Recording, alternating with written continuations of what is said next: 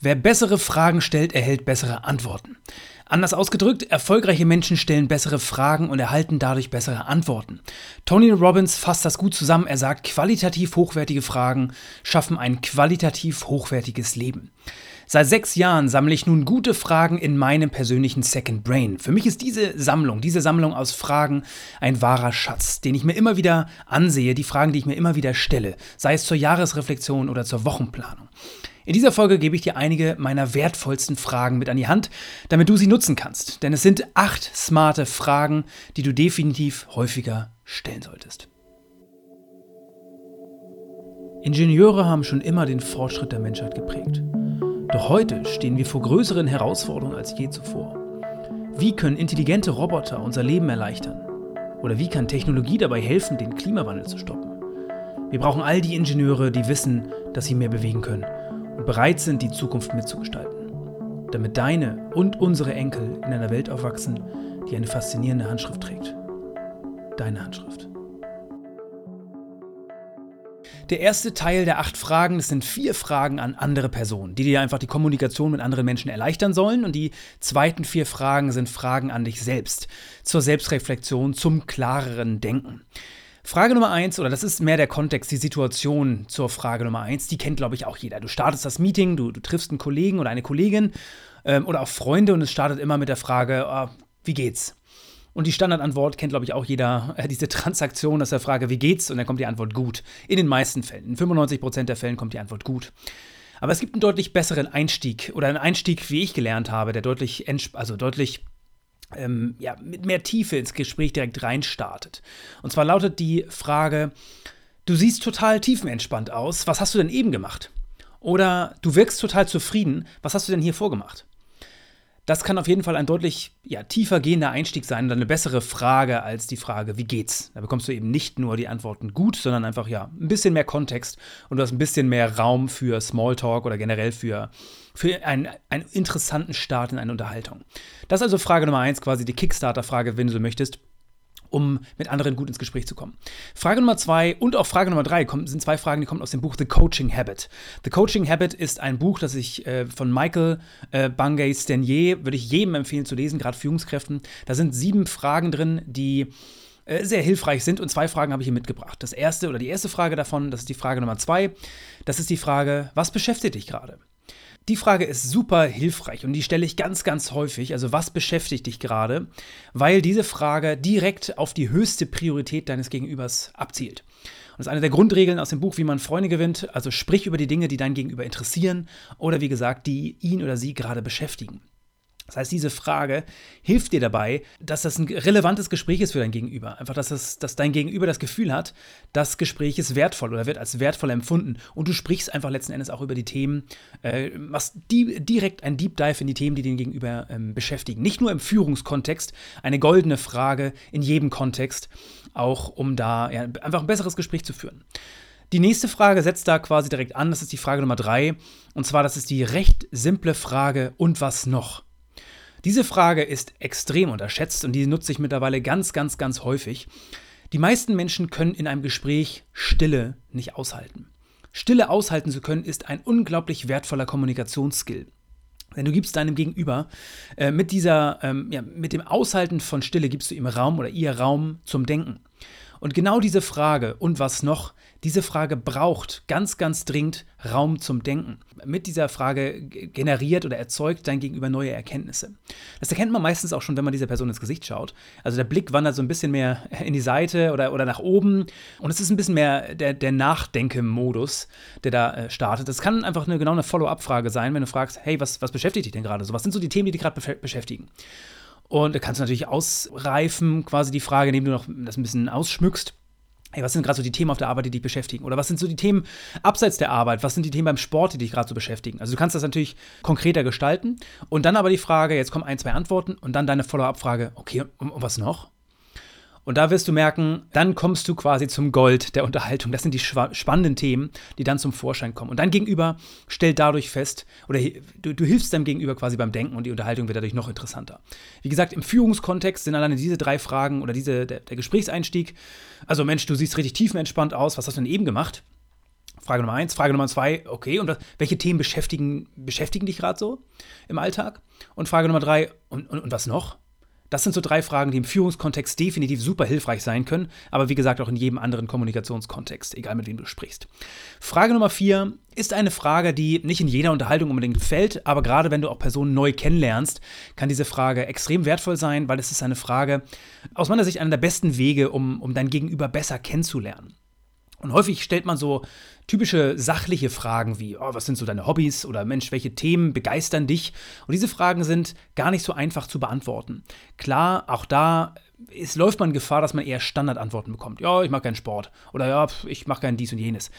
Und auch deinem Gegenüber fällt es einfach nicht so leicht, diese Fragen zu beantworten. Eine deutlich bessere Frage ist, was ist denn ein idealer Freitagabend für dich? Oder wie sieht so ein idealer Sonntagmorgen für dich aus? Weil das ist so eine typische Show-Don't-Tell-Frage. Es bedeutet, deinem Gegenüber wird es deutlich einfacher fallen, diese Frage zu beantworten, weil sie im Grunde genommen einfach nur beschreiben, was sie Freitagabend tun, was sie Sonntagmorgen tun. Verbringen sie Zeit mit der Familie, machen sie Sport, machen sie einen Ausflug, äh, lesen sie, äh, was auch immer. Also es gibt ja tausend Möglichkeiten, seine Freizeit zu verbringen und ein idealer Freitagabend oder ein idealer Sonntagmorgen sind definitiv gute Fragen, äh, wo du so ein bisschen mehr über die andere Person erfährst. Eine weitere Alternativfrage in dem Kontext, die ich auch sehr spannend finde, ist, wofür gibst du gerne zu viel Geld aus? Und da hat auch jeder hat, äh, weil das ist eine bessere Frage als zu fragen, äh, was sind deine Hobbys? Wofür gibst du gerne zu viel Geld aus? Bei mir, glaube ich auch offensichtlich, sind Bücher. Und man hat sofort ein Thema, wo man merkt, ah, das ist ein super ein Thema, was die andere Person begeistert. Und dann kann man da Deep Dive machen. Ob das Reisen sind, ob es andere Themen sind. Für einige sind es Autos. Ich kenne Personen, die super viel Geld in Oldtimer investieren. Wie gesagt, bei mir Bücher. Andere haben ganz, ganz andere Themen.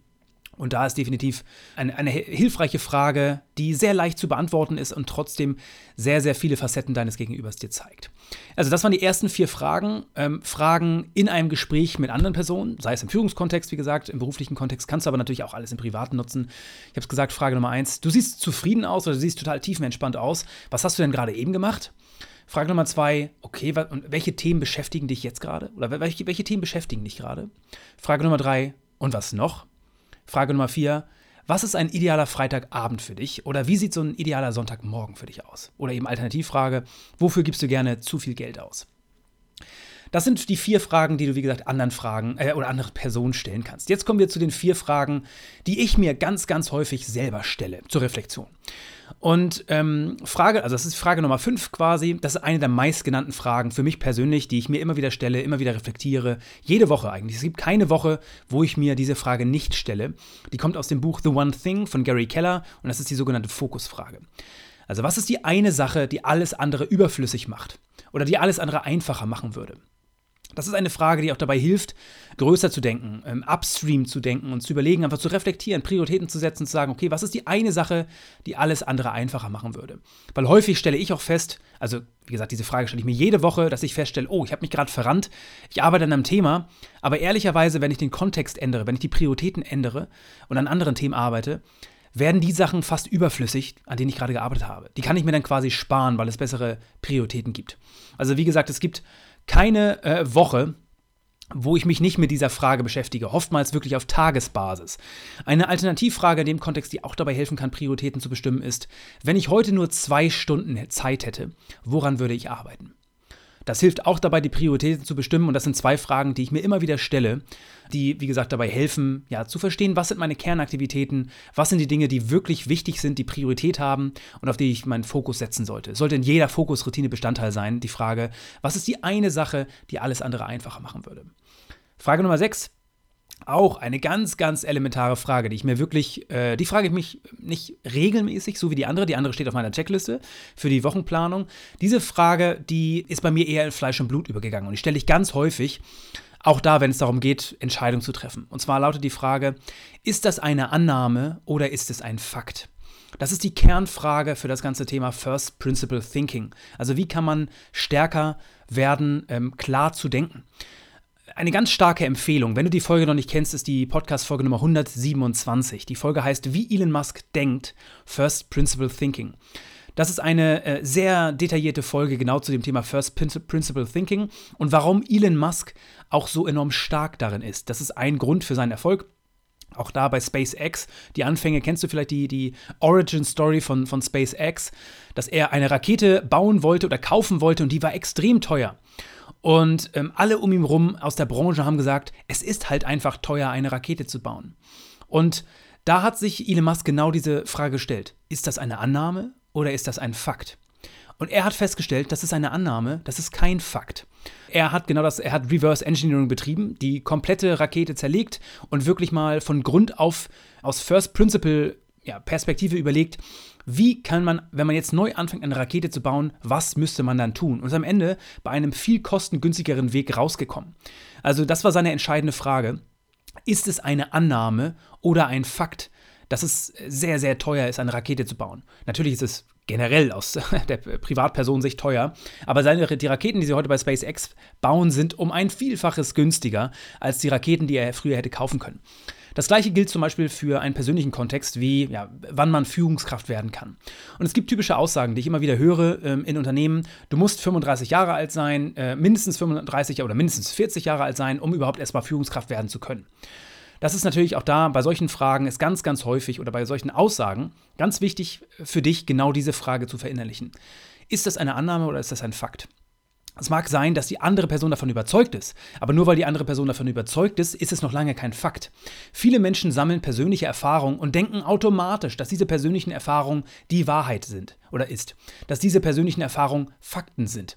Aber es ist schlichtweg einfach nicht die Realität, sondern häufig ist das eine persönliche Erfahrung und diese persönliche Erfahrung heißt nicht automatisch, dass das die Realität ist, also und das ist eben entsprechend die große Gefahr. Rückschlüsse zu ziehen und zu sagen, dann muss das wohl ein allgemeingültiges Gesetz sein, dass ich mindestens 35 Jahre alt sein muss, um Führungskraft zu werden. Das ist aber definitiv eine Annahme, das ist kein Fakt. Ich kenne Dutzende Personen, die auch schon mit 24 Jahren Führungskraft sind, auch schon erfolgreich. Ich kenne Personen, die sind mit 32 Jahren Geschäftsführer eines mittelständischen Unternehmens. Und das heißt, wenn man sich diese, es ist ganz wichtig, diese Frage immer wieder zu stellen, ist es eine Annahme oder ist es ein Fakt? Denn ganz häufig sind Aussagen, auch von Personen aus dem persönlichen Umfeld, sind Annahmen und keine Fakten. Äh, diese Frage hilft ins, äh, insbesondere dann klar zu denken und dich einfach auch nicht in die Ehre führen zu lassen, wenn du ja, in deinem Umfeld, ich nenne es mal, viele Ratgeber hast, die gerne Ratschläge verteilen ähm, und der Meinung sind, der festen Überzeugung sind, dass ihre Aussagen der Wahrheit entsprechen, also Fakten sind. Aber es sind eben Überzeugungen, es sind Stories, die sie sich selbst einreden, aufgrund vielleicht von persönlichen Erfahrungen, aber eben keine allgemeingültigen Fakten. Und sich da, da das kann ein großer Bremsfaktor sein, wenn du ähm, Annahmen triffst, die nicht stimmen. Und diese Annahmen sorgen dafür, dass das eventuell Bremsfaktoren werden, weil du, wenn du einfach den Glaubenssatz äh, verinnerlichst, dass du mindestens 40 Jahre alt sein musst, um Führungskraft zu werden im Unternehmen, dann bremst du dich, definitiv. Dann wirst du nicht das tun, was möglich wäre, um das früher zu erreichen. Und im schlechtesten Fall stagnierst du für einen längeren Zeitraum. Das heißt, diese Frage ist in jedem Kontext ganz, ganz wichtig immer wieder zu stellen. Ist das eine Annahme oder ist das ein Fakt? Genau, also Frage Nummer 6. Kommen wir zu Frage Nummer 7 und auch Frage Nummer 8. Das sind zwei Fragen, die ich gelernt habe von James Clear. Gerade auch das Buch Atomic Habits, glaube ich, äh, ein absolutes Pflichtprogramm im Deutschen, die 1%-Methode. Und zwar seine erste Frage, das ist hier Frage Nummer 7, lautet: Wo komme ich an, wenn ich das, was ich aktuell tue, genauso weitermache? Die eine Perspektive ist, sich Gedanken zu machen über seine persönlichen Ziele. Aber die andere Perspektive ist genau das zu tun, sich seine Gewohnheiten anzuschauen und zu reflektieren und zu überlegen, wo komme ich denn an, wenn ich einfach genau das, was ich jetzt tue, weitermache? Und die nächste Frage natürlich ist, bin ich zufrieden damit, wo ich denn ankomme? Und das ist die Power von kleinen Aktivitäten, die man täglich wiederholt, das zu verstehen. Wenn ich täglich jeden, also wenn ich jeden Tag eine Seite lese, wenn ich jeden Tag einen Apfel esse, wenn ich jeden Tag Schokolade zu mir nehme und Co. oder keinen Sport mache oder Sport mache, das sind alles Dinge, die im kleinen Kontext äh, kaum eine Wirkung haben. Aber wenn ich überlege, wenn ich das mal rauszoome und überlege, okay, wo komme ich an, wenn ich genau diese Gewohnheiten für die nächsten 30 Jahre so umsetze? An welchen Punkten komme ich denn an? Und das ist quasi im Idealfall ähm, trifft das oder über, stimmt das überein mit deinen persönlichen Zielen. Wenn nicht, dann äh, bist du in der Regel natürlich nicht zufrieden mit dem Ergebnis. Und dann ist die Frage, äh, oder das, das hilft dabei, diese Frage festzustellen, was du heute verändern solltest. Also, wo komme ich an, wenn ich das, was ich aktuell tue, genauso weitermache? Kannst du dir in jedem Kontext äh, überlegen, das heißt zum Beispiel, wenn du ein Projekt hast im Unternehmenskontext, wo was auch zum Beispiel auf 16 Monate ausgelegt ist und du bist im Monat Nummer 3 äh, von diesen 16 Monaten, ich sag mal, an, an, Zeitbudget, was da festgelegt wurde, an Scope des Projektes und dir immer wieder diese Frage zu stellen. Wo komme ich an am 16. Monat oder nach 16 Monaten, wenn ich, wie ich die ersten drei Monate gearbeitet habe, genauso weiterarbeite? Das ist eine ganz, ganz wertvolle Frage, die ich mir immer wieder stelle und die ich definitiv aus dem Kontext empfehlen kann. Kommt von James Clear. Zweite Frage in dem Kontext, das ist die Frage Nummer 8 hier bei uns auch von James Clear. Wie kann ich mir meine Umgebung so designen, dass es einfach wird, meine Ziele zu erreichen? Denn auch das, wer das Buch gelesen hat, wer sich mit James Clear mal auseinandergesetzt hat, weiß, der schwerere Weg ist, motiviert zu sein und Willenskraft zu haben. Wenn du Gewohnheiten aufbauen möchtest, dann ist es immer einfacher, sich eine Umgebung, ein Umfeld zu schaffen, was es dir leichter macht, diese Gewohnheit wirklich umzusetzen. Das kann bedeuten, ein Umfeld aus ähm, Kollegen, die dich begeistern oder die alle weiter sind in der persönlichen Entwicklung als du, sorgen dafür, dass du deren Verhaltensweisen annimmst und es, äh, deren Gewohnheiten auch übernimmst. Es wird dir leichter fallen, ja, dich weiterzuentwickeln und schneller weiterzuentwickeln. Das ist die eine Seite, der soziale Kontext, die soziale Umgebung, aber wichtig ist natürlich auch die physische Umgebung. Und das heißt, da wenn du zum Beispiel Sport treiben möchtest, aber du hast überhaupt keine Sportkleidung, das Fitnessstudio ist meilenweit entfernt, du hast keinerlei Systeme, keinerlei Dinge äh, in der Umgebung bei dir persönlich, um dir das Leben zu erleichtern, Sport zu machen, dann hast du persönlich Hürden aufgebaut, die es dir einfach das, die das Leben schwer machen. Genauso mit gesunder Ernährung. Es ist viel einfacher, wenn du Äpfel auf deiner Küchen, äh, auf dem Küchentresen immer stehen hast, frische Äpfel, dann wird es dir leichter fallen, Äpfel auch zu essen. Stattdessen, wenn du da einen Korb von Süßigkeiten hast, wird es dir leichter fallen, Süßigkeiten zu essen. Das heißt, so kannst du deine, ähm, das ist eine ganz wichtige Frage, die ich mir seit Jahren immer wieder stelle, wie kann ich mir meine Umgebung so designen, dass es einfach wird, meine Ziele zu erreichen? Auch damals habe ich gedacht, okay, diese Frage brauche ich mir ein, nur einmal stellen, aber nein, definitiv nicht. Die persönlichen Ziele und die Gewohnheiten, natürlich auch das persönliche Umfeld, sind ständig in der Dynamik, sind ständig in der Bewegung. Und vor dem Hintergrund ist diese Frage ganz, ganz, ganz wichtig, dass man sie immer wieder aus dem Hut zaubert, sich diese Frage immer wieder stellt auch immer wieder in Erinnerung ruft, sein, seine Umgebung sich anschaut, abgleicht mit den persönlichen Zielen, mit den Gewohnheiten und überlegt, ah, wo habe ich hier einen Gap? Wo kann ich jetzt wieder an, meine äh, an meiner Umgebung feilen um ja meine, meine Gewohnheiten, meine positive Gewohnheiten zu fördern und dadurch natürlich mich entsprechend in die richtige Richtung zu, zu ähm, entwickeln. Also deine Umgebung ist der unsichtbare, das unsichtbare Element, das deine Ent Weiterentwicklung entweder bremsen kann oder beflügeln kann. Vor dem Hintergrund ist es ganz wichtig, sich diese Frage zu stellen.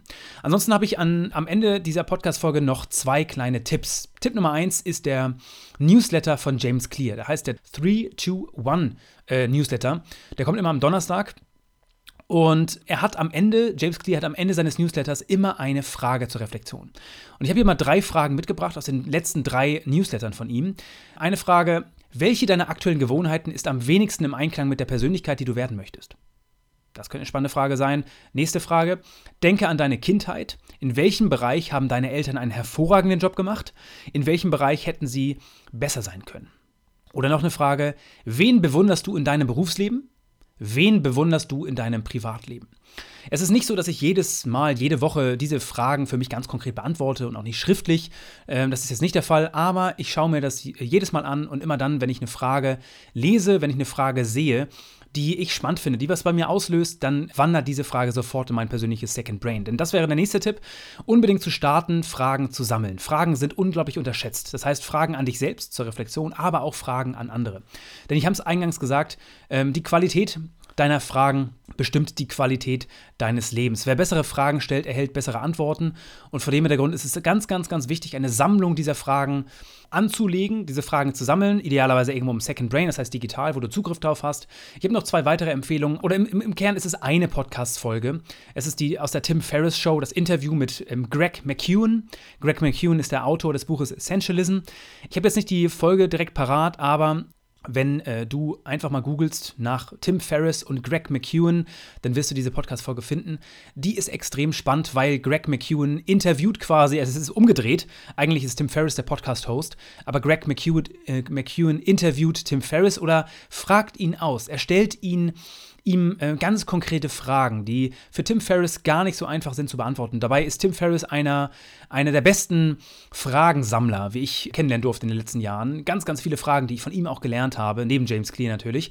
Aber Greg McEwen ähm, hat da ganz viele spannende Ansätze, eben auch rund um das Thema Essentialism, also die Frage Essentialism, die Frage, wie man bessere Prioritäten setzen kann, wie man sich auf das Wesentliche fokussieren kann. Und da kann ich diese Podcast-Folge sehr, sehr empfehlen, um einfach mal zu spüren, was die, was die Power guter Fragen auslösen kann. Ähm, dass, wie gesagt, bessere Fragen zu besseren Antworten führen. Ich hoffe, hier waren einige Fragen mit dabei, die für dich wertvoll sein können, um einfach deine Kommunikationsskills zu verbessern, aber natürlich auch ähm, ja, deine Selbstreflexion zu verbessern. Ich fasse nochmal ganz kurz zusammen. Die ersten vier Fragen der in Summe acht Fragen waren Fragen an andere. Also Frage Nummer eins.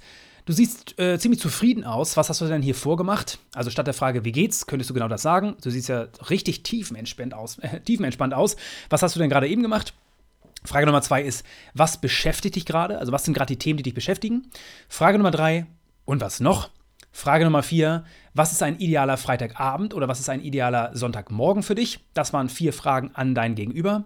Und jetzt noch vier Fragen an dich selbst. In Summe, also Frage Nummer fünf, was ist die eine Sache, die alles andere einfacher machen würde? Frage Nummer sechs, ist das eine Annahme oder ist das ein Fakt? Frage Nummer sieben, wo komme ich an, wenn ich das, was ich aktuell tue, genauso weitermache? Und Frage Nummer 8. Wie kann ich mir meine Umgebung so designen, dass es einfach wird, äh, meine Ziele zu erreichen? Und wie gesagt, unbedingt äh, diese acht Fragen in deinem persönlichen Second Brain anzufangen zu notieren. Wenn du es noch nicht gemacht hast, ist jetzt der richtige Zeitpunkt, ähm, diese Fragen zu sammeln und da entsprechend aufzuschreiben. Und du wirst merken, wenn du darauf achtest, plötzlich siehst du an jeder Ecke ganz, ganz spannende Fragen. Achte mal auf dein persönliches Umfeld. Achte mal auf die Führungskräfte. Ähm, welche Fragen werden dir gestellt von guten Führungskräften? Welche Fragen ähm, stellen andere Personen sich selbst? Einfach mal darauf achten, dann wirst du merken, gute Fragen sind an, äh, findet man an jeder Stelle. Aber wenn man nicht darauf achtet, ähm, kann man sie leicht übersehen. Also, das unbedingt machen. Das soll es gewesen sein. Liebe Grüße aus Hamburg. Dein Tim. Kennst du schon unsere Mentor Notes? Mehr als 1500 ambitionierte Ingenieure sind bereits mit dabei. Jeden Freitag sende ich Ihnen eine kurze E-Mail mit außergewöhnlichen Impulsen für Ihre Weiterentwicklung. Wenn dir die Ideen aus diesem Podcast gefallen, dann, das verspreche ich dir, wirst du die Mentor Notes lieben. Die Anmeldung ist natürlich unverbindlich, aber natürlich nur für diejenigen, die motiviert sind, beruflich richtig was zu bewegen. Mehr erfährst du unter mentorwerk.de slash mentornotes, also Mentor, wie man spricht, und Notes, N-O-T-E-S. Und ich habe natürlich noch ein kleines Geschenk für dich. Wenn du dich über diesen Link anmeldest, bekommst du einen kleinen siebenteiligen Minikurs. Wie vermeide ich Stagnation im Job? Wie lege ich den Grundstein für eine Führungskarriere? Und wie werde ich zum Intrapreneur? Diese Fragen beantworte ich im Minikurs. Aber mehr will ich gar nicht verraten, lass dich einfach überraschen. mentorwerk.de slash Mentor Notes. Schließ dich 1500 ambitionierten Ingenieuren an und erhalte meine besten Ideen. Du wirst es definitiv nicht bereuen. Also, bis zum nächsten Mal. Liebe Grüße aus Hamburg, dein Tim.